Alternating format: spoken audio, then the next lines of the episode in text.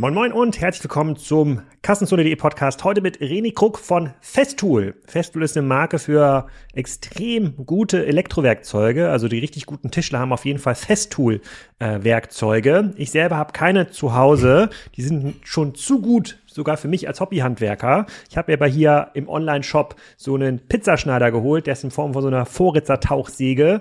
Sehr, sehr scharf, kann ich sehr ähm, empfehlen. Da würde auch der Conny Reimann neidisch werden, der Auswanderer. Festool ist extrem bekannt in der Szene, hat angekündigt, demnächst auch direkt an Endkunden zu verkaufen, also die B2B Endkunden. Das hat für so ein bisschen Aufruhr gesorgt. Darüber rede ich unter anderem mit dem René Krug. Die haben sehr, sehr viele progressive Dinge gemacht in den letzten Jahren, sind sehr smart unterwegs, auch beim Thema Preissetzung. Wie bedienen sie den Handel? Wie sorgen sie für einen hohen Service? Hat auch eine Menge Ideen rund um das Thema Akkutechnologie. Die sind nicht Teil einer großen Akku-Allianz. Da reden wir auch drüber. Und äh, ja, äh, für mich als Fanboy von Elektrowerkzeugen natürlich ein hervorragender ähm, Podcast. Für Fanboys und Fangirls von Kassenzone und Doppelgänger gibt es übrigens am 8. Mai, am Vorabend der OMR-Konferenz in Hamburg, eine kleine Party. Wenn ihr da dabei sein wollt, dann machen wir so für 100, 200 Leute in den Büros von Backend äh, eine Party mit äh, DJ, Cocktailbar ähm, und ja, da kann die Community so ein bisschen zusammenkommen. Die Party hat eine Quote, ja, also es können jetzt nicht nur Männer kommen oder nur Frauen kommen, da achten wir ein bisschen auf die Quote. Das habe ich gelernt ganz früh als Partyveranstalter, dass das wichtig ist. Das setzen wir auch durch. Wenn ihr Interesse habt oder wenn du Interesse hast, dahin zu kommen und sagt, okay, das sind sowieso coole Leute, die diesen Podcast hören, bei den Doppelgängern höre ich auch manchmal rein, melde dich gerne bei mir, alex.kassenzone.de. Die Landingpage ist noch nicht fertig, aber da kann ich schon mal so ein bisschen, ja, schauen, ob es überhaupt ausreichend Interesse gibt, ob wir die Räume da bei Backend voll bekommen. Der DJ ist gebucht, die Cocktailbar ist gebucht. Ähm, es gibt bestimmt irgendwann Pizza ähm, abends und im Vorabend der OMR. Wer da in Hamburg noch nichts zu tun hat und meint, das kann ein cooles Event werden. alex.kassenzone.de. Jetzt aber erstmal viel Spaß mit Reni Krug von Festool. Reni, herzlich willkommen zum Kassenzonen-Podcast. Wieder ein Tool-Podcast. Heute mit sozusagen der Premium-Marke rund um das Thema Holzbearbeitung Festool. Ähm, du hörst schon raus, ich bin ein äh, Fan, obwohl ich gar keine Festool-Geräte äh, besitze, weiß ich aber ganz genau, wie die funktionieren. Erzähl doch mal ganz kurz, wer du genau bist und was Festool genau macht. Ja, ja, hallo Alex. Erstmal vielen Dank, dass ich bei euch sein darf. Ähm, wir sind seit vielen, vielen Jahren Fan der Kassenzone und jetzt äh, habe ich selber die Ehre, hier äh, dein Gesprächspartner sein zu können. Ähm, ich bin im Hause Festo seit etwas über zehn Jahren verantwortlich für die Landesgesellschaften im Vertrieb Deutschland, Österreich, Schweiz und Italien. Ich habe früher äh, fast zehn Jahre äh, italienische Waschmaschinen in Deutschland und in Österreich verkauft und habe eine Dübel-Vergangenheit äh, aus dem Schwarzwald. Da war ich über sieben Jahre.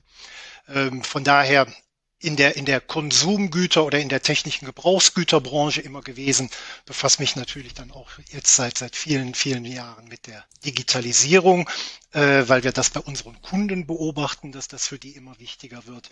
Und als Fe Festool, wir sind Hersteller von hochwertigen Elektrowerkzeugen, du hast es schon angesprochen, äh, unsere Kernzielgruppe sind die holzverarbeitenden Handwerke, das sind äh, Schreiner, das sind Zimmerleute, Parkettleger, äh, äh, Möbelbauer, Messebauer. Äh, äh, in, die, in diese Richtung sind auch die Maler, Trockenbauer, äh, Stuckateure. Und äh, diese Gruppen schätzen unsere Produkte aufgrund ihrer Produktqualität, langer Lebensdauer, der exakten äh, äh, Anwendungsweise.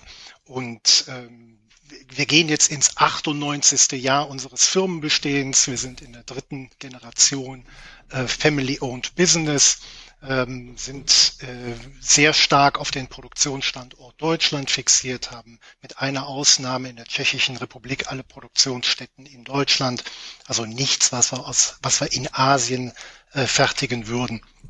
Und äh, von daher äh, unsere, unsere Kernzielgruppe, das professionelle Holz- und Malerhandwerk und äh, was wir gerne auch sehen, dass ambitionierte Heimwerker sich immer mehr für unsere Marke äh, interessieren. Und das ist das, was du uns ja schilderst, dass du sagst, du bist Fan.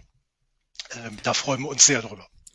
Das stimmt, aber ich habe natürlich für, ich habe irgendwann mal angefangen, ähm, in, in meiner Werkstatt äh, Makita-Werkzeuge zu kaufen. Also und dann baut man sich da darum so in seinem kleinen äh, Werkzeugpark ähm, auf und bis man dann in äh, das Level professionellere Holzbearbeitung kommt, so Carbonierungssägen, Oberfräsen, so, da hat man ja schon ein größeres ähm, ähm Sortiment. Das heißt, äh, nur wenn der Tischler hier vorbeikommt, irgendwas an den Fußböden macht, dann kommt das zum äh, zum Einsatz. Aber äh, kannst du mal so zwei, drei Hausnummern sagen? Umsatz, Mitarbeiterzahl, äh, globale Verbreitung. Ich glaube, ihr habt über 70 Prozent eures Geschäftes macht ihr außerhalb von äh, von Deutschland. Das ist eine richtig internationale äh, Marke. Ist jetzt keine deutsche Handwerkermarke, sondern die wird auch in den USA zum Beispiel sehr stark eingesetzt. Das ist richtig. Also wir, wir kratzen als Unternehmensgruppe äh, an den 900 Millionen Euro Umsatz. Das ist dann der weltweite Umsatz davon, wie du gesagt hast, mhm. in der Größenordnung außerhalb von Deutschland. Unsere Kernzielmärkte sind äh, Europa und äh, Nordamerika. Ähm, wir haben rund 25 äh, eigene Landesgesellschaften. Das heißt, das Geschäft in den Ländern machen wir dann mit eigenen Strukturen ähm, und haben insgesamt rund 2700 Mitarbeiter. Das ist schon äh, eine Menge, auch noch ein bisschen größer als Kniepacks, äh, sozusagen. Die waren ja hier vor kurzem im, ähm, im, Podcast. Ähm, wir saßen ja auch schon mal zusammen vor einigen Jahren, das haben wir im Vorgespräch hier mal, äh, mal erzählt, weil ähm, als ich noch äh, unterwegs war mit äh, Faktor A und auch mit E-Tribes damals in der Beratung, haben wir vor ja, fast zehn Jahren angefangen, Vertriebsstrategien mit zu beraten und zu diskutieren. Und da sind wir natürlich auch in eurer Branche ähm, aktiv gewesen. Jetzt deswegen reden wir jetzt wieder, weil ich habe dich gesehen in meinem Interview in eurer, ja, in, in, in, in der Industriezeitschrift äh, Markt intern und da musstest du dich dafür verteidigen, ähm, dass ihr jetzt auch direkt an den Endkunden verkauft. Etwas, was in vielen anderen Branchen totaler Standard ähm, ist, war in der oder ist in eurer Branche noch lange nicht ähm, Standard. Also man, man kriegt alle Produktinformationen auf eurer Seite, aber muss dann oder musste bisher sehr, sehr aufwendig danach suchen, wer es eigentlich ähm, verkauft. Kannst du mal so ein bisschen erzählen, was in eurer Branche passiert ist in den letzten Jahren und warum ihr jetzt auf den Trichter gekommen seid und sagen, okay, jetzt müssen wir wirklich ja unser eigenes Angebot auch direkt an den Kunden verkaufen ähm, können, weil, das erzählst du ja gleich. Ja, also Alex, vollkommen richtig. Ähm, also dieses Thema D2C treibt mich persönlich seit, ja, ich will nicht sagen zehn Jahren um. Ich habe erzählt, ich habe früher äh, Elektrohaushaltsgeräte verkauft, das war in den 2000er Jahren. Ähm, mir und ich stelle fest, ähm, wir haben in unserer Branche, die, die noch sehr traditionell ausgerichtet ist, äh, eine Zeitverzögerung von knapp zehn Jahren. Also Themen, die ich bei den Waschmaschinen in den 2005er Jahr oder 2005 erlebt habe, die wurden dann relevant zehn Jahre später für die Elektrowerkzeuge. Von daher äh, äh, sind, wir, sind wir als Branche da äh, deutlich hinterher. Hinzu kommt, dass auch die Umsetzungsgeschwindigkeit äh, nicht die schnellste ist. Also wir haben uns kennengelernt oder wir haben uns getroffen in 2017. Wir haben jetzt in 2022 unseren eigenen Online-Shop live geschaltet. Also. Ich sag mal nur fünf Jahre später. Warum haben wir das gemacht? Weil immer mehr Kunden auf uns zugekommen sind, die haben genau das beschrieben, was du gesagt hast. Äh, für die ist in der Customer Journey die Festool Homepage äh, äh eine feste Größe. Wir haben ungefähr 7000 Aufrufe am Tag, nur in der deutschen Version der Homepage. Ähm, und wir haben dann von der Produktdetailseite in der Vergangenheit dann weiter verlinkt an ausgewählte Händler, die das Produkt verfügbar haben. Ähm, das war aber jetzt aus Kundensicht nicht das komfortabelste, zumal die Kunden uns dann auch immer angefragt haben, hör mal, können wir nicht bei euch direkt kaufen? Wir wollen mit euch direkt kommunizieren, wir wollen euch auch unsere Erfahrungen schildern können. Ähm, das waren Themen, die wir in der Vergangenheit so nicht abgewickelt haben und weshalb wir gesagt haben, äh, D2C ist für uns äh, das Thema jetzt der nächsten Jahre dazu passt. Wir haben ein Verkaufssortiment von rund zweieinhalbtausend Artikeln. Das sind Maschinen, das sind Zubehörteile, Verbrauchsmaterialien, auch unsere Transport- und Organisationsverpackung, die sogenannten Sustainer. Ähm, also der Charme der Marke Festool erschließt sich im System. Es ist nicht die einzelne Maschine. Wenn du die Oberfräse ansprichst, dann ist die Oberfräse alleine zwar schon toll, aber so richtig toll für den Handwerker oder für den Anwender wird sie, wenn du auch die passende Schablone hast, wenn du den Fräskopf hast. So, und, und den Staubsauger. Und den Sauger, ne? also ganz wichtiges ja. Thema ne? im System. Und ähm, an der Stelle beobachten wir, dass das äh, kaum ein Händler unser komplettes Sortiment gelistet hat, geschweige denn mhm. physisch verfügbar. Wenn der Kunde also jetzt seine Ware sucht, dann sind wir mehr oder weniger der Einzige, der in der Lage ist, auch wirklich alle Festool-Artikel zur Verfügung zu stellen.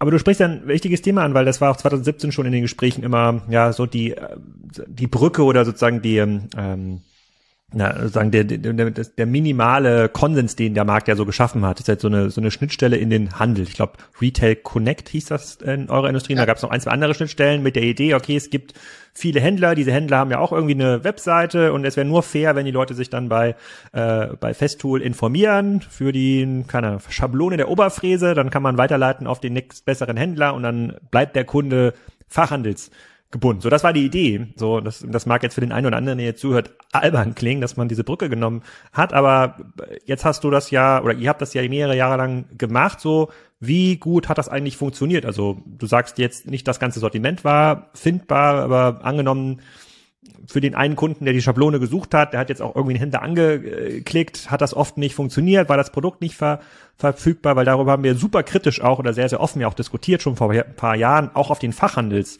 ähm, Tagung und so mein Bauchgefühl sagt, ist einfach zu komplex. Es sind einfach zu viele Teile, die sich nicht kontrollieren lassen. Aber vielleicht magst du mal ganz kurz sagen, was, was ihr da eigentlich gelernt habt. Ja, ja also äh, wie du richtig sagst, in, die, in dieser Weiterleitung ähm, dahinter verbergen sich dann 30, bis zu 30, 35 Anbieter, äh, unter denen der Kunde auswählen kann. Ähm, diese Anbieter haben das Produkt, das ausgewählte Produkt verfügbar, aber eine Information an dieser Stelle sieht der Kunde noch nicht und das ist der Preis.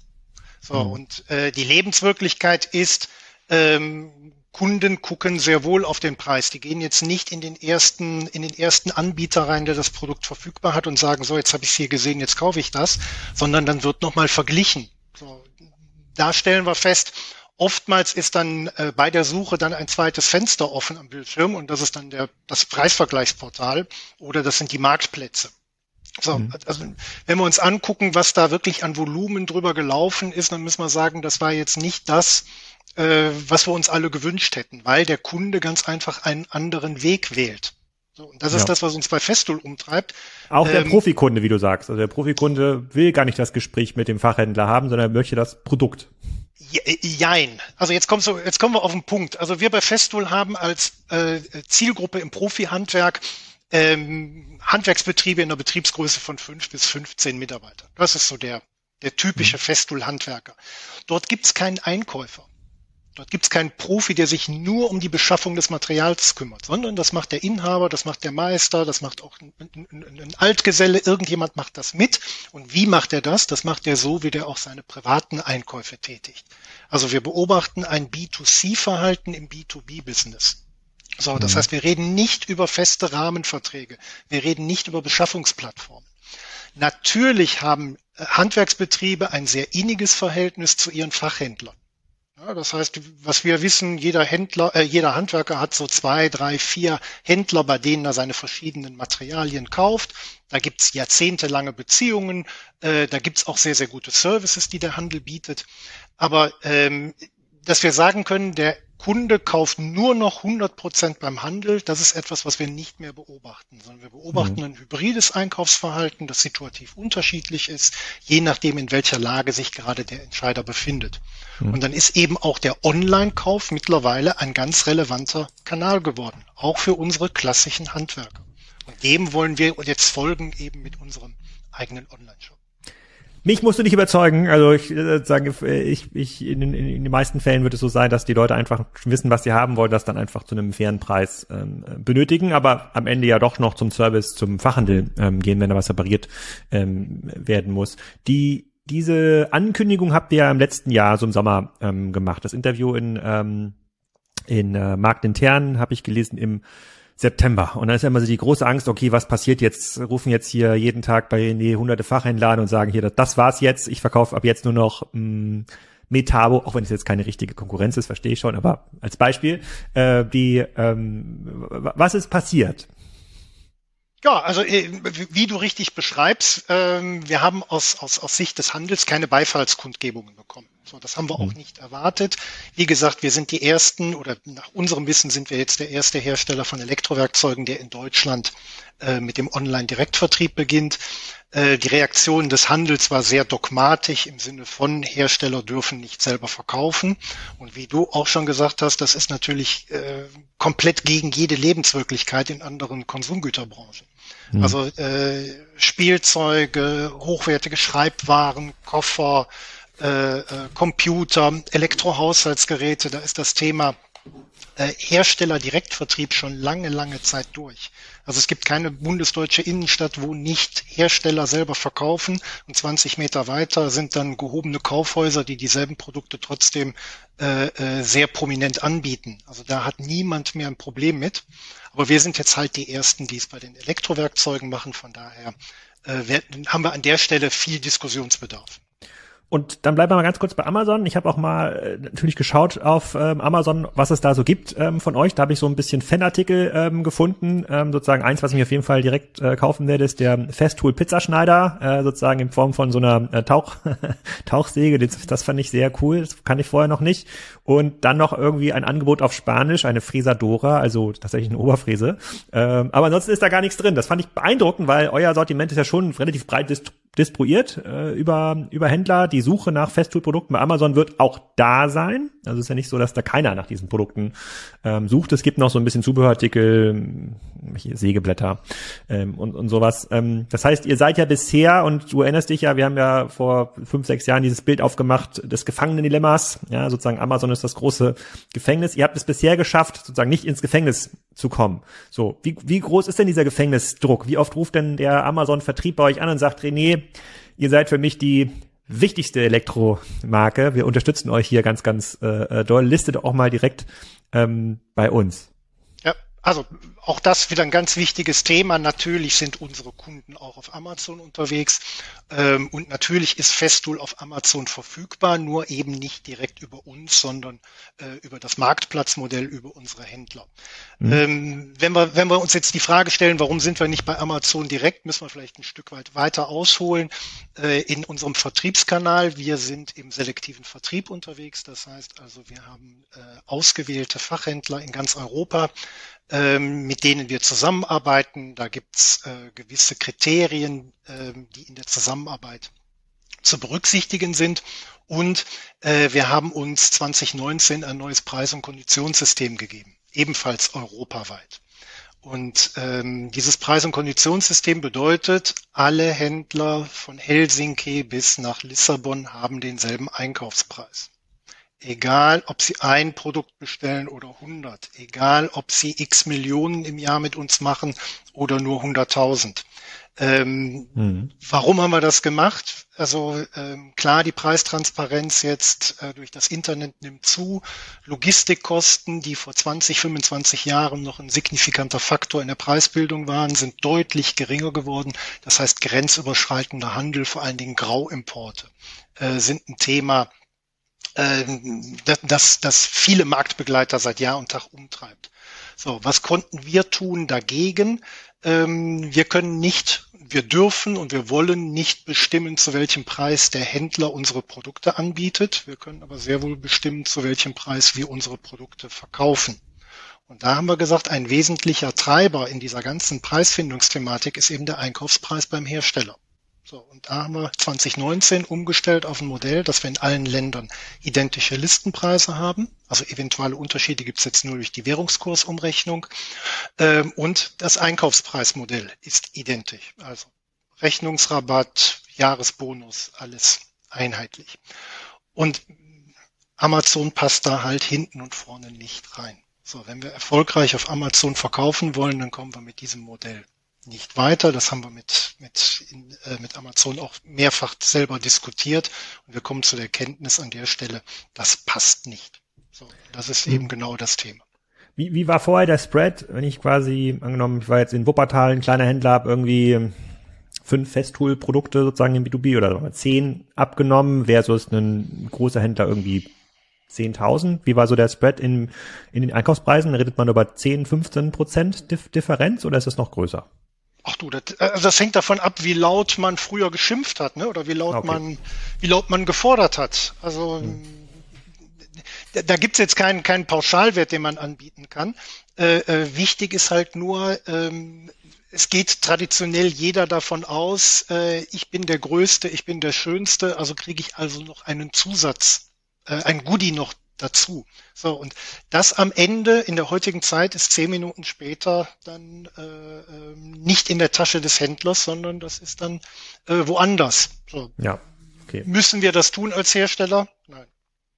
Okay, verstehe ich. Das ist sehr konsequent. Das könnt ihr aber auch nur tun, weil ihr, äh, ihr seid so eine prägende Marke. Also wenn jemand für den, also, oder so eine, wie heißt das nicht, prägende Marke, aber wenn jemand für den Schreiner sozusagen Fachbetrieb hat und nicht Festool führt, dann ähm, ist das so, als würde man keine Tempotaschentücher verkaufen, wenn man dann sozusagen so einen Tempotaschen, also einen Taschentuchladen ähm, hat. Also weil ihr eine sehr, sehr starke Marke seid und dieses Markenimage natürlich auch ähm, ja sozusagen über durch den Markt in mehrere internationale Länder tragen könnt, könnt ihr euch das erlauben. Ob das jetzt ein Einhell könnte, hm, wahrscheinlich nicht. Ist aber auch keine Profimarke.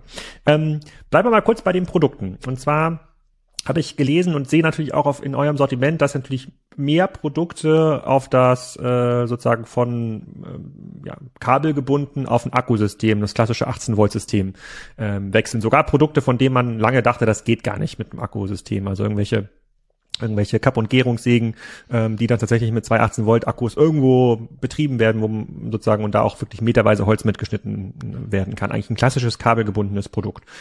Jetzt habe ich natürlich beobachtet, Husqvarna war ja auch schon im Podcast, dass es sozusagen rund um das Thema Akku sich verschiedene Allianzen bilden, weil ja der Akku, diese ganze Ladesystematik ist ja einer der äh, Kostenfaktoren und äh, ist ja auch einer der mh, einer dieser Dinge, die den Unterschied machen, weil im Akku liegt ja sehr viel Leistung, also Ausdauer, Kraft, äh, sozusagen Gewicht und Co. Also liegt sehr viel Innovationstechnik. Er hat sich da zwischen Bosch, äh, Gardena, Husqvarna und Co. Da gibt's so eine Bosch Alliance Battery äh, for All Alliance, habe ich mir jetzt nicht gemerkt, gebildet und im Mittelstandssegment habe ich jetzt gelernt, ähm, auch erst in der Recherche zu diesem Podcast, kann ich vorher gar nicht, da gibt's diese, gibt's die Cordless Alliance mit irgendwie 30 ähm, Marken, habe ich dann mal drauf geschaut, habe ich mir immer gedacht, so okay, da, die meisten Marken kenne ich gar nicht. Edding macht auch Akkuprodukte, das sieht ein bisschen komisch aus und gefühlt hat diese Seite seit fünf Jahren kein Update erfahren. Also auf den ersten Blick, also komme ich zu meiner Frage, auf den ersten Blick macht total Sinn, solche Allianzen zu bilden natürlich, weil mm, sozusagen dieser ja, markenübergreifende äh, ähm, ja, Gerätekauf damit möglich wird.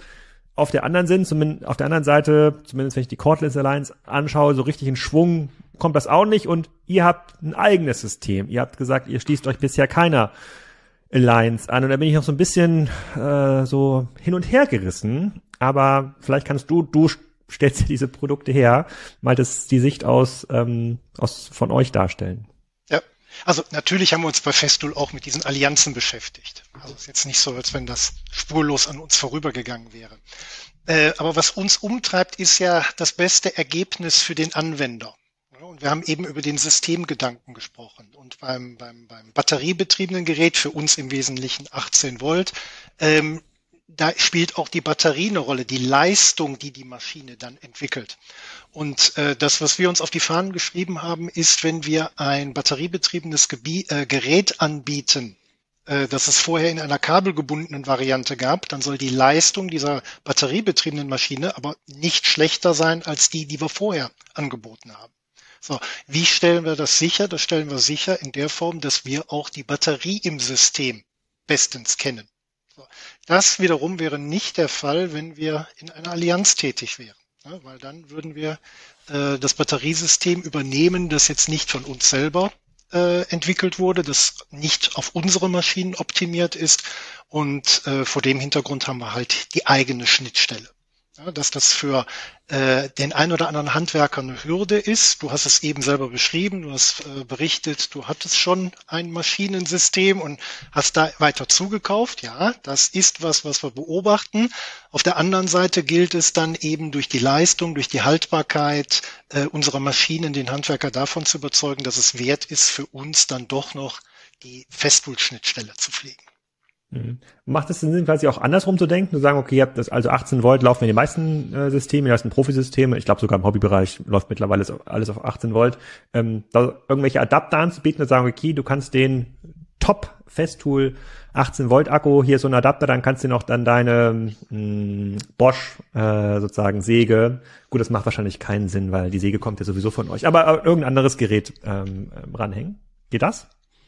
Also muss ich jetzt zu meiner Stande gestehen, das haben wir, also da bin ich jetzt nicht zu Hause in dem Thema. Mhm. Ähm, ich unterstelle mal, wenn es möglich wäre, hätte es jemand auf den Markt gebracht. Mir sind diese Schnittstellen bisher nicht bekannt.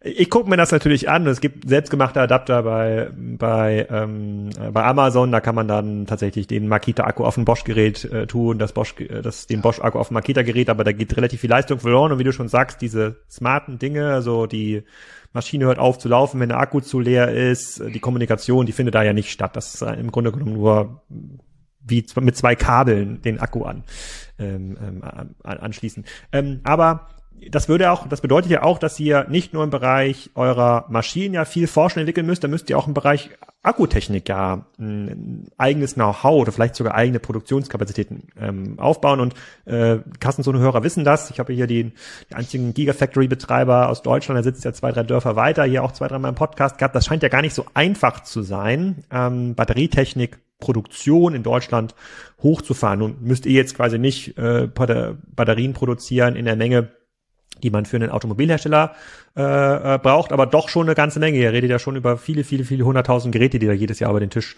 gehen, entsprechende Anzahl von Akkus. Auch wie machten ihr das? Ja, also äh, natürlich haben wir Akku-Expertise im Haus. Ähm, Forschung und Entwicklung äh, beschäftigen wir uns sehr intensiv damit. Ähm, aufgrund unserer Größe, aufgrund der Absatzmengen ist jetzt eigene Fertigung äh, für uns kein Thema, sondern wir müssen zukaufen. Mhm. Aber das bedeutet, so ein Akku hat ja verschiedene Dinge. Das eine ist diese Zellschicht, also wo die Energie drin liegt, dann ist quasi die Ladeelektronik da drin, dann gibt es so eine Kommunikationselektronik, um damit der Akku ähm, damit der Staubsauger auch dann abschaltet, äh, wenn die Säge sozusagen nicht bedient wird. Das kommt ja quasi teilweise durch den Akku ähm, da drin. Da gibt's dann aber Auftragsfertiger, die das alles für euch machen, wo ihr sagt, Exakt. das sind unsere Spezifikationen. Ähm, hier gibt's eine Maschine, da wollen wir irgendwie zwei 18 Volt Akkus ähm, ähm, rein sozusagen reinnehmen. Im Parallelbetrieb wird dann eine 36 Volt Maschine, die muss so und so mit dem Staubsauger funktionieren. Und kauft ihr das in Deutschland ein oder müsst ihr dann nach Asien gehen? Nee, da müssen wir nach Asien gehen. Das ist was, was wir jetzt während der Pandemiezeit mhm. äh, und den gestörten Lieferketten schmerzhaft erlernt haben. Äh, in Europa sind da wenige verfügbare Kapazitäten. Ja, und zu der Zeit ähm, waren viele Branchen auf der Suche nach Batterien. Also das war jetzt ein Thema, das hat dann nicht nur die Elektrowerkzeuge umgetrieben, sondern äh, das hat weite Teile der, der Wirtschaft äh, beschäftigt. Also ja. äh, von daher haben wir in Europa Nachholbedarf, definitiv. Ja. Äh, es interessiert mich ja deshalb, weil ich natürlich, also ich, ich komme über das Thema sozusagen ähm, äh, Fräsmaschinen nicht drumherum. Das äh, brauche ich jetzt äh, sozusagen nur, nur zweimal im Jahr, aber es kommt irgendwann der Punkt, wo ich eine Fräsmaschine brauche. Und da möchte ich natürlich eine gute haben. Und dann frage ich mich, was wäre ein smartes Argument, sozusagen, damit ich das Festool, äh, die Festool-Maschine kaufe. Wie kann da der Akku drauf passen? Ähm, ja, kommt natürlich mit dem Qualitätsanspruch, äh, passt das nicht zusammen, den ihr da habt, aber finde ich vertrieblich eine total wichtige Frage. Und die Allianzen, für die Hörer, die sich nicht, nicht so damit beschäftigen, da steht ja noch alles sehr am Anfang. Also das ist noch gar nicht gesagt, wer sich da durchsetzt. Ähm, äh, Bosch hat natürlich einen relativ großen Grundabsatz, da kommen spannende Marken jetzt dazu. Bei der Cortex Alliance ähm, klicke ich mich nachher noch weiter durch die einzelnen Anbieter. Ähm, ich glaube, Edding hat irgendwie eine Labelmaschine, da passt ein Akku rein. Das ist, glaube ich, kein Grund, warum äh, Leute auf dieses ähm, Allianzensystem um, ähm, umstellen. Aber da passiert noch eine ganze Menge. Da würde ich auch dieses Jahr vielleicht noch die ein oder andere neue Allianz ähm, erwarten. Aber ihr habt ja noch mehr smarte Sachen, habe ich in der Recherche gesehen. Ihr habt auch eine App, ähm, die sich, glaube ich, mit den Geräten verbinden lässt. Da kann man sich irgendwie braten lassen teilweise, sieht man auch irgendwie Ver Verbräuche. Da habe ich mich gefragt, ist das etwas, was der Profi-Anwender und die meisten eurer Kunden sind ja Profi-Anwender, was die wirklich brauchen. Also hantieren die mit so einer App? Ja, also äh, jetzt, das ist noch kein Massenphänomen. Ne? Also da mhm. sind wir wirklich am Anfang. Äh, insgesamt haben wir drei verschiedene Apps. Wir haben also die ersten Maschinen, die mit, äh, mit der App einstellbar sind. Da zieht also jetzt die, die Technologie dann auch äh, in die Maschine mit ein. Äh, wir haben die Möglichkeit, dass Handwerker ihre Zubehöre und ihre Verbrauchsmaterialien passend zur Maschine direkt bestellen können. Das ist ein Thema, das wird sehr gerne angenommen. Ähm, dieses äh, ähm, Steuern der Maschine, wie gesagt, da stehen wir noch am Anfang. Das ist mhm. jetzt noch kein Massenphänomen. Okay, und dann noch ein Produkt und dann reicht's auch mit sozusagen Produktinnovation. Ähm, ähm, dann gehen wir nochmal sozusagen in den Kunden, in die Vertriebskanäle. Ähm, ich habe gelesen an der ganz frischen Pressemitteilung, ihr habt ein Exoskelett rausgebracht, ähm, gebracht, also eine, eine Art ähm, ja, Gerät, äh, mit dem man dann leichter Dinge heben kann. Ähm, und das macht für mich auch total Sinn. Ich meine, wer, wer mal über Kopf gemalert hat, also irgendwie über längere Zeit so äh, an so einem Verlängerungsstab irgendwelche Sachen an der Decke gemalert hat, der weiß ja, wie schwer die Arme schnell werden. Und das war ja, das ist ja so ein Ding, das kann irgendwie fünf, sechs Kilo heben. Ja, und dann ist das im Grunde genommen so, als hätte man gar kein Gewicht, was man dort tragen, äh, was man dort tragen muss. Magst du da mal erzählen, wie das kommt und wie relevant das eigentlich ist für Handwerker mittlerweile? Ja, also das ist ein sehr schönes Thema. Äh, da sind wir auch ganz glücklich drüber, dass wir das äh, bei uns im Unternehmensverbund haben. Äh, Festool ist Teil der Tooltechnik Systems Holding. Wir sind dort die, die größte Marke. Äh, innerhalb der Tooltechnik Systems gibt es eben die äh, Exo IQ. Das ist äh, ein Unternehmen, das jetzt vor kurzer Zeit in den Unternehmensverbund dazugekommen ist. Und das Ziel ist genau als orthopädische Hilfe dem Handwerker dann halt äh, bei der Bewältigung von Lasten zu helfen. Der erste Anwendungsfall, der jetzt ansteht, ist genau die von dir beschriebene Überkopfarbeit. Das ist was, was sehr stark im Malerhandwerk relevant ist. Und wie du gesagt hast, wenn du mal den ganzen Tag über Kopf oder äh, äh, hoch an der Wand gearbeitet hast, ähm, dann bist du für jede orthopädische Hilfe dankbar. Die wird batteriebetrieben. Das ist äh, äh, also dann etwas, was du, was du anlegst in einer, in einer Art wie ein Stützkorsett, kannst du dir das vorstellen. Äh, und dann werden entsprechend Rücken und Arme werden entlastet. So, und das ist jetzt mhm. was, was wir im Laufe des Jahres dann auch unter der Marke Festool in den Markt bringen werden. Und da kommt dann so ein 18 Volt Akku einfach rein oder zwei? Da kommen zwei 18 Volt Akkus rein, ganz genau. Und wie lange kann man damit malern? Oh, da fragst du mich jetzt. Also Alex, das äh, na gut, man hat ja Akkus, diesen kann man ja aus, auswechseln. Vielleicht die Frage ist auch überflüssig, wenn man genug Akkus dabei hat und das Ladegerät ist ja auch auf der Baustelle, dann ist es, ähm, dann ist es egal. Ähm, Gibt das auch schon in anderen Branchen? Ich kann mir natürlich vorstellen, dass für so Tischler, die mh, hm, Fenster zum Beispiel tragen müssen, also sozusagen, es gibt ja manchmal so Dinge, die müssen einfach schwer getragen werden. Türen, Fenster, Rahmen, ähm, so Hebebewegungen, Tragebewegungen lassen sich ja in der Baustelle nicht vermeiden nicht überall passt so ein kleiner Hubwagen ähm, rein. Gibt's da schon Anbieter in dem Bereich? Also ich habe das ja, bei also euch jetzt gibt, es gibt, Es gibt schon, äh, es gibt schon was. Das ist, äh, gibt schon seit einigen Jahren. Äh, für Festool ist das jetzt halt ein neues Thema in diesem Jahr. Hm. Okay, schauen wir nochmal auf den Kunden.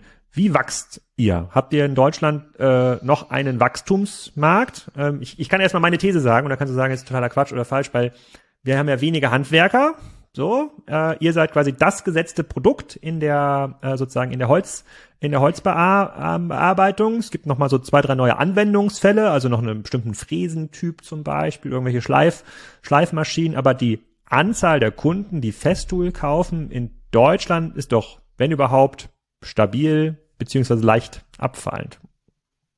Ja, nein. Also ne, leicht abfallend jetzt. Äh, also wir, wir beobachten, dass wir weiterhin äh, auch neue Kunden für uns gewinnen. Also wir sind natürlich in den Kernzielgruppen sind wir äh, bekannt. Man, man kennt hm. uns. Also 98 Jahre Firmenhistorie in Deutschland. Äh, das ist schon mal eine solide Basis, auf die wir aufbauen können. Aber nichtsdestotrotz gibt es auch im Profihandwerk Handwerker, die uns noch nicht auf dem, auf dem Zettel haben. Also die uns entweder sogar nicht kennen oder aber bisher mit anderen Produkten gearbeitet haben. So, und da gilt es eben, diese Handwerker davon zu überzeugen, welche Vorzüge jetzt eben die Qualität, die Haltbarkeit, die Anwendbarkeit unserer Produkte hat. So, Wie macht ihr das?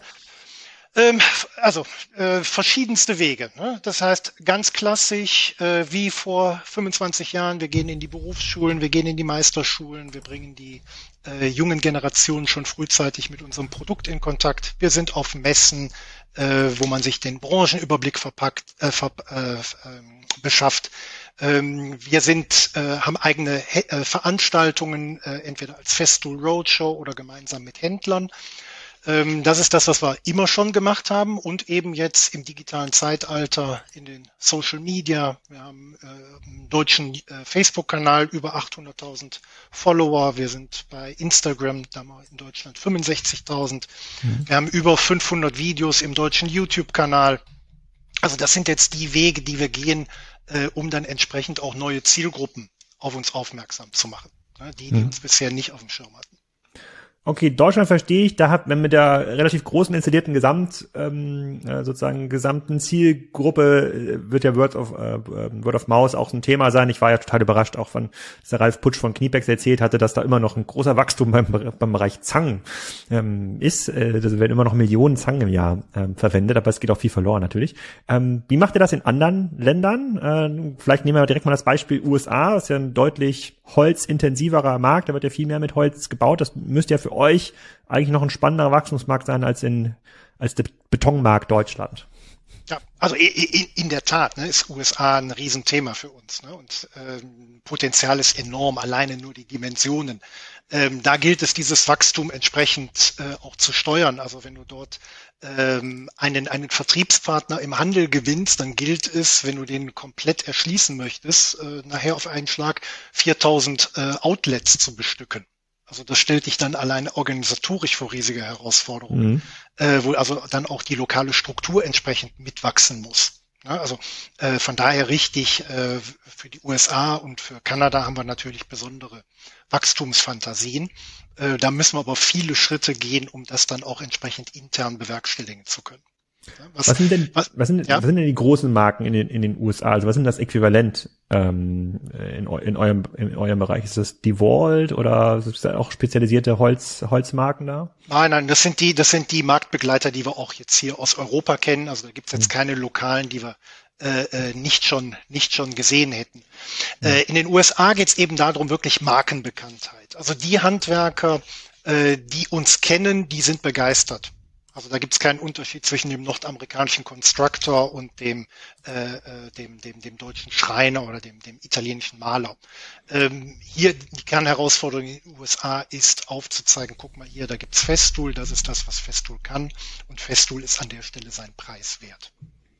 Mhm. Macht, macht man da Roadshows? Also fährt man mit so einem Truck auch. irgendwie durch die, durch die Gegend? Der, der, der, der Ralf Putsch hatte das von Kniepex auch erzählt, dann, ja, die die Handwerker besitzen dort Werkzeuge, zumindest war das im Werkstattbereich so, im Autowerkstattbereich ähm, ähm, so, dass wenn die die Werkstatt wechseln, nehmen die ihren großen Werkzeugkoffer mit und da gibt es irgendwie eine ganz andere Art und Weise des Vertriebs. Also fährt dann quasi so ein Truck teilweise einmal im Monat lang, zeigt, was es gibt, kauft sich ein Handwerker das und dem gehört das. Ist das in eurem Business auch so? Also für so einen holzverarbeitenden äh, Betrieb, so Tischler, bringen die quasi ihr komplett eigenes Werkzeugset damit oder stellt das ähm, der die, die Werkstatt oder der, der Also Anbieter. sowohl als auch. Also da beobachten wir beide beide Varianten.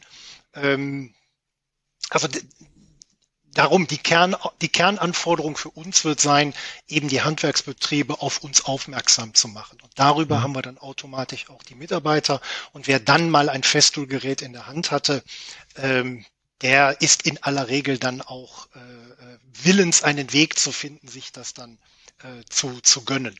Ja, ähm, dazu gehören dann natürlich die Roadshows. Also wichtig ist das haptische Erlebnis mit dem Produkt, äh, damit du mal das Gefühl hast, äh, wie ist denn das, wenn der Motor jetzt an ist, wenn die Vibration dann eben nicht so hoch ist wie bei anderen äh, Produkten, sondern äh, dass das Arbeiten, wenn du mehrere Stunden am Tag das Elektrowerkzeug in der Hand hast, dass das dann auch etwas ist, was nicht deine Gesundheit nachhaltig schädigt, äh, sondern dass du dann den Feierabend auch entsprechend genießen kannst.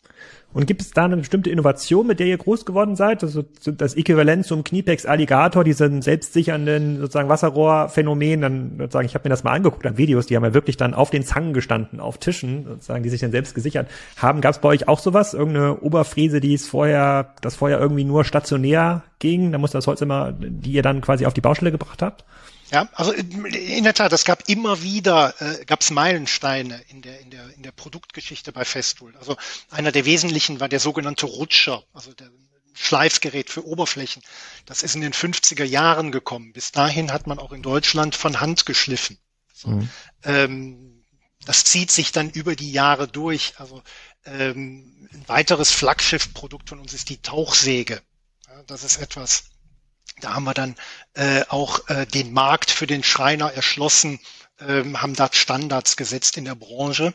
Ja, und so haben wir immer wieder äh, in der Historie Produkte, äh, die dann eben den nächsten Schritt tätigen, ne, wo wir wirklich echte Innovationen haben, Maschinen für Anwendungen, die bis dahin maschinell nicht lösbar waren.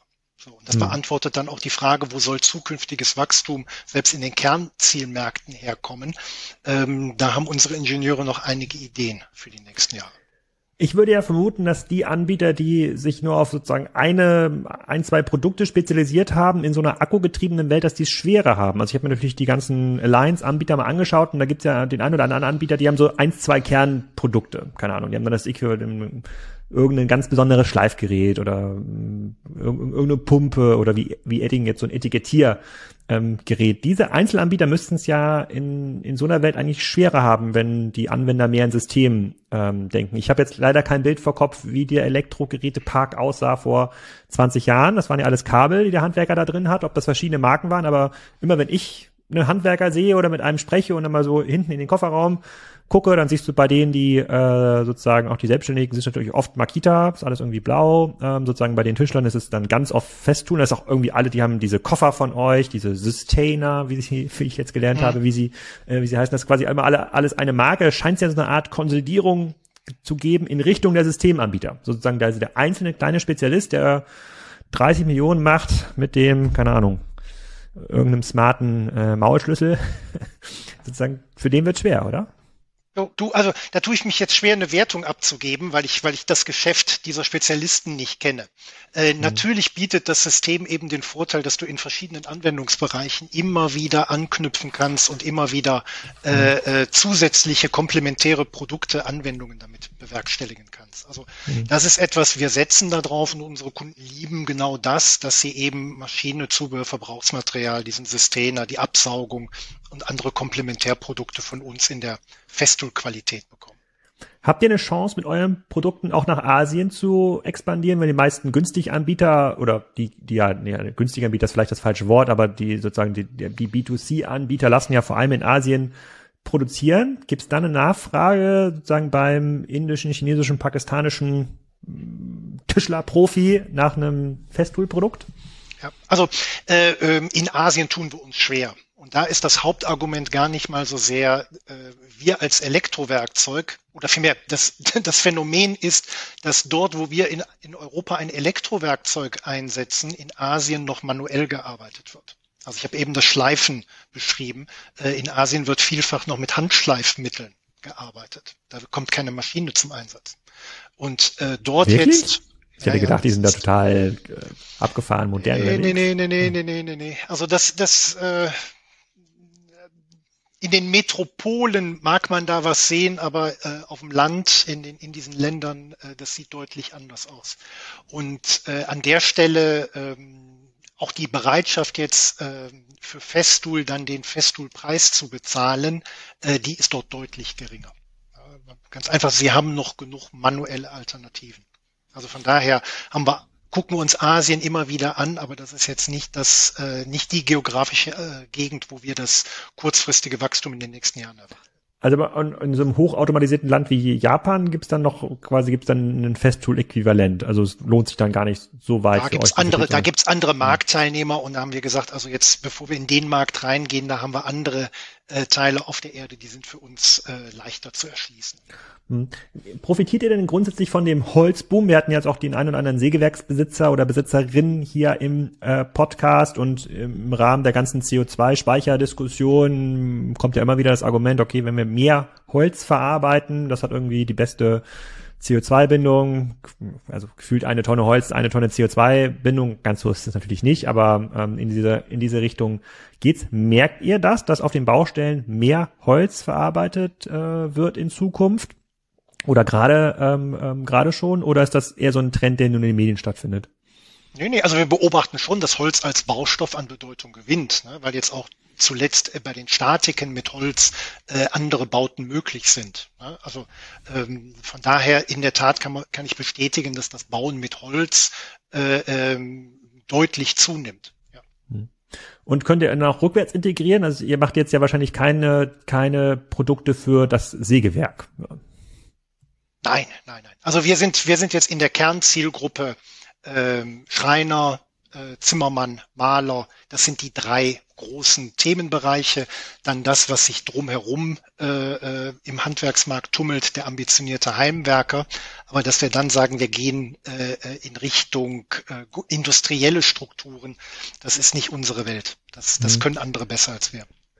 wir, wir sehen bei uns ähm, im, im Spriker-Business sehen wir teilweise sehr, sehr komplexe E-Commerce-Modelle und jetzt kommt ähm, häufiger diese Smart Replenishment-Anfrage ähm, in, in, in Geschäftsmodellen. Das haben wir auch vor fünf Jahren schon mal diskutiert. Wäre total smart, wenn so ein Sustainer messen könnte, wie viele keine Ahnung, Schrauben da noch drinne sind, äh, sozusagen, damit ihr das, äh, damit und, und das an euch meldet, damit ihr sagen könnt, okay, guck mal, hier, wir schicken dir das irgendwie pünktlich zu oder hier ist ein Fachhändler, da kannst du es dir ähm, abholen. Wie relevant ist so ein Smart-Krams für euch mittlerweile? Gibt es da echte also, Cases? Im Moment noch nicht. Es ist, also wir reden da sehr viel drüber. Wir, wir, wir, wir prüfen das. Wir sind auch in allen möglichen Projekten mit drin. Äh, auch das Auslesen der Maschine selber. Also wie lange ist die Maschine gelaufen? Was, hm. was würde jetzt Predictive Repair? Ne? Was würde jetzt als nächstes ja. kaputt gehen können? Äh, das sind Sachen, die nutzen wir jetzt zum Teil für uns in der Werkstatt. Das ja, da ist das also ein Service Case. Ähm, aber jetzt als äh, Gebrauchsargument für den Handwerker ähm, also wir sind noch nicht so weit und umgekehrt, wir haben auch noch nicht in der Breite die Nachfrage dafür.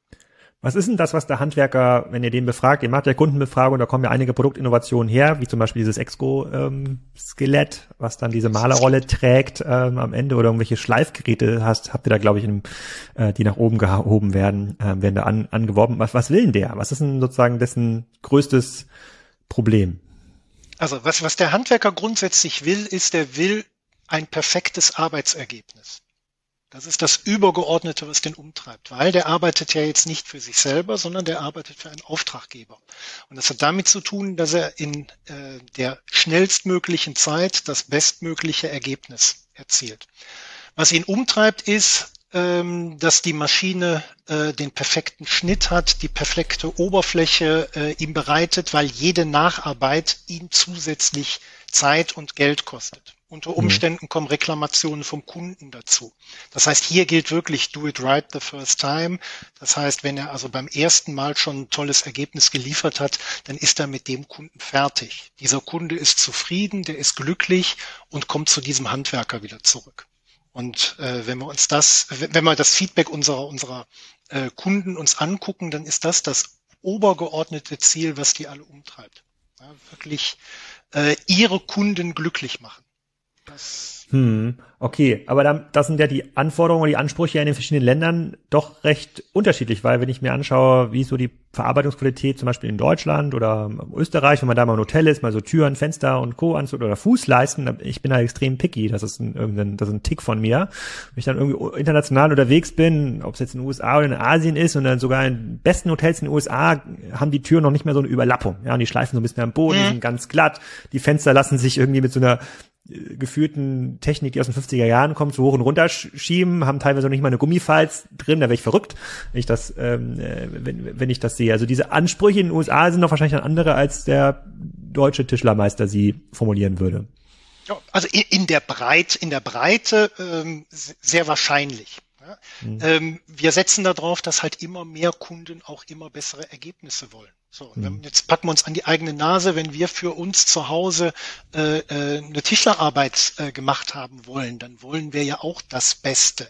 Das, was mhm. du gerade beschrieben hast, würden wir ja für uns persönlich gerade nicht wollen. So, ja. Und da sehen wir halt äh, jetzt in unseren Kernmärkten in Europa und auch in Nordamerika immer mehr, dass dort eben auch die Ansprüche steigen. So, mit den steigenden Ansprüchen steigt dann eben auch die, äh, der Anspruch an das Elektrowerkzeug, das dann äh, äh dieses Arbeitsergebnis erzielen kann. Würde es dann Sinn machen für euch in den Bereich Bildung zu investieren? Also wie baue ich ähm, sozusagen, wie bedient man die Oberfräse ähm, am besten? Wie baue ich meinen eigenen Tisch? Wie baue ich mein eigenes Fenster? Jetzt sind wir in Deutschland natürlich in einem sehr, sehr stark integrierten Ausbildungssystem. Da macht es wahrscheinlich nicht so viel Sinn, aber in vielen anderen Märkten, wo diese Hürde zum Gesellenmeister ja nicht da ist, wo es ein sehr stark autodidaktisch geprägter Markt ist, habe ich das Gefühl, könnte die ein oder andere Schulung im Bereich äh, ähm, ähm, gerade schneiden durchaus helfen. Ja, der, also es ist ein Thema, das uns umtreibt. Ne? Vollkommen, vollkommen richtig. Wir haben jetzt in den deutschsprachigen Ländern eben ein sehr reguliertes äh, Berufsbildungssystem. Ich habe ja eben angesprochen, wir sind auch in den Berufsschulen drin, wir sind in den Meisterschulen drin, dass wir frühzeitig dann schon aufzeigen, äh, was geht. Äh, in den anderen Ländern machen wir das dann über unseren Außendienst beziehungsweise über unsere Schulungsabteilungen in den Landesgesellschaften, äh, dass wir genau aufzeigen, guck hier, wenn du das so und so machst, kommst du zu dem Arbeitsergebnis. Hm. Ja.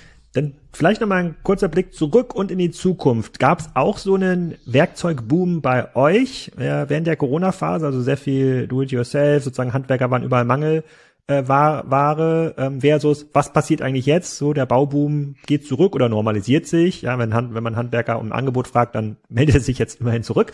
Ähm, wie, wie nehmt ihr das wahr? Also am Blick nach hinten drei Jahre, am Blick nach vorne drei Jahre. Ja. Ja, also du hast es, du hast es angesprochen, in, in den Corona-Zeiten gab es einen ganz klaren Trend Richtung Heim und Garten.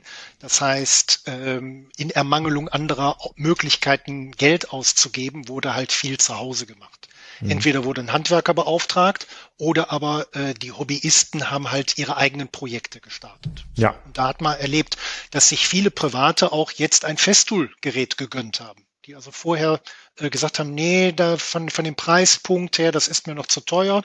Ähm, da haben wir ge ge gemerkt, in 2021, 20, auch weite Teile 2022 noch, äh, gab es eine starke Nachfrage. Die ist jetzt in der zweiten Hälfte des letzten Jahres ist die stark abgeebbt. Äh, mehrere Faktoren. Äh, das eine, äh, gerade jetzt ähm, auf persönlicher Ebene, viele Leute konnten wieder raus vor die Türe, sie konnten reisen, also gerade das Thema Fernreisen war auf einmal wieder äh, relevant. Das heißt, die Anschaffung eines eigenen Werkzeugs oder eben die Beauftragung, eine neue Terrasse zu machen oder sowas, äh, die gerät in den Hintergrund. Und was wir natürlich spüren, sind auch die Verunsicherungen in, in der Folge des äh, äh Krieges in der Ukraine. Das ist was ganz klar. Die, die Zinsen sind gestiegen, also die Bereitschaft der Leute jetzt äh, in ein äh, Renovierungsprojekt einzusteigen, die ist deutlich geringer als vor zwei, drei Jahren. Okay, verstehe ich für den deutschen Markt. Also das normalisiert sich jetzt so ein äh, Stückchen, aber ihr habt ja zum Glück ein internationales ähm, Geschäft und wir hören ja immer wieder, dass der amerikanische Markt gar nicht so stark betroffen ist und die können die, äh, die können die sozusagen Inflation mit noch mehr Gelddrucken ähm, ausgleichen. Seht ihr dann einen ähnlichen, einen ähnlichen Rückgang? Also oder ist das stark unterschiedlich zur deutschen Entwicklung? Nein, also da, da gebe ich dir jetzt insofern recht. Also wenn ich jetzt äh, sage, es geht wieder ein Stück zurück, dann ist das Europa. Äh, mhm. Nordamerika hat da in der Tat einen anderen Zyklus. Das ist ähm, kann ich, kann ich bestätigen. Ah, okay, da kannst du also quasi aus den Daten, ihr so ähm, habt, aus euren Vertriebsdaten, kannst du sagen, die scheinen ein, ein Stückchen sozusagen rezessionssicherer zu sein oder zumindest robuster. Es ist nicht so, dass da ähm, die Leute aufhören, Holzarbeiten zu bestellen. Ja, also das wäre jetzt äh, vor allen Dingen eine, eine sehr vermessene Analyse von meiner Seite. Äh, was ich sehe, sind unsere Absatzzahlen in den USA. Und wie ich eben beschrieben habe, wir haben in den USA noch ganz, ganz viel äh, zu entdecken, noch ganz, ganz viel zu gewinnen. Äh, von daher, wenn ich jetzt böse bin, sage ich, wir können eigentlich nur wachsen in den USA, auf dem Niveau, auf dem wir uns bef äh, befinden. Was ich aber von den Kollegen dort äh, äh, höre, ist eben genau die Bestätigung, dass das diese, diese, diese konjunkturelle Abhängigkeit von dem Krieg in den USA deutlich geringer ist als bei uns. Ja, ja, ich versuche das immer natürlich jeden Gesprächspartner auch zu fragen, einfach mal mehr Datenpunkte zu äh, bekommen. Und wenn alle irgendwie sagen, die in den USA läuft, dann scheint es ja zumindest eine gewisse Wahrscheinlichkeit zu geben, dass es dann wirklich anders oder besser ist als in äh, als in Kerneuropa oder zumindest in den Ländern, die sehr stark vom Ukraine-Krieg ähm, abhängen. Ja, sehr cool. So, vielleicht zum Ende noch für diejenigen, die jetzt hier Profi-Handwerker werden äh, wollen, was ist so ein klassisches Einstiegsset, mit dem man anfangen sollte, wenn man sich dem Festool-Universum nähert? Ja, also wir gehen mal davon aus, es geht um eine Holzbearbeitung, dann sollte ein Schleifer nicht fehlen, eine Säge nicht fehlen. Bitte immer an den Sauger denken äh, und gerne äh, auch die 18 Volt Produkte, die batteriebetriebenen äh, Produkte in Betracht ziehen. Ähm, also da haben wir eine, eine, eine breite Masse an, an Möglichkeiten für, für, für jeden Geschmack.